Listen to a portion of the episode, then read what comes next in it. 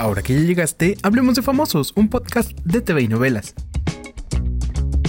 ¡Qué alivio! Y es que debido a que una revista publicó que el cáncer había vuelto a Rebecca Jones, la actriz decidió dar la cara y hablar con el programa hoy para desmentir todo.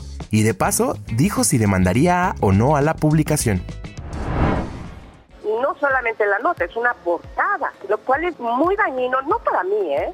Yo sé lo que tengo, yo sé lo, yo sé, yo estoy bien, pero qué mala información para el público, porque eso es lo que más coraje me da, es que hay mucha gente padeciendo esto a niveles muy serios y que vean notas así, son mentiras absolutas, pues me, tiene muy triste. Es más allá de una demanda o de lo que uno pueda hacer contra una nota falsa. Me interesa mucho que el público sepa que no es cierto. La que habló con la prensa pese al terrible momento que vive es la madre de Irma Lidia, la cantante asesinada en un restaurante de la Ciudad de México. La señora María Jiménez exige justicia y recordó a su hija como una chica que había nacido para cantar.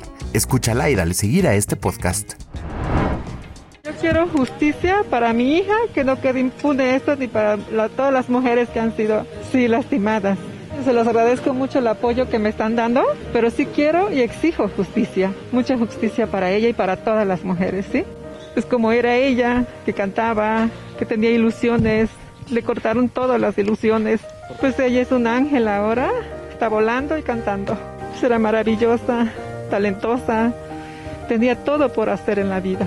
Pues quería ser grande, tenía mucho sueño por, por hacer. Ella nació para eso y ahorita está cantando. Y mientras tanto, la investigación por el feminicidio de Irma Lidia continúa y surgieron imágenes de una tercera persona involucrada en el crimen, además de Jesús N., pareja del actrista, y su chofer, quienes permanecen en prisión preventiva. El tercer sujeto habría huido a toda velocidad en una camioneta roja. Mira las imágenes en tvinovelas.com. Yo soy Pepe Rivero y te espero a la próxima cuando hablemos de famosos.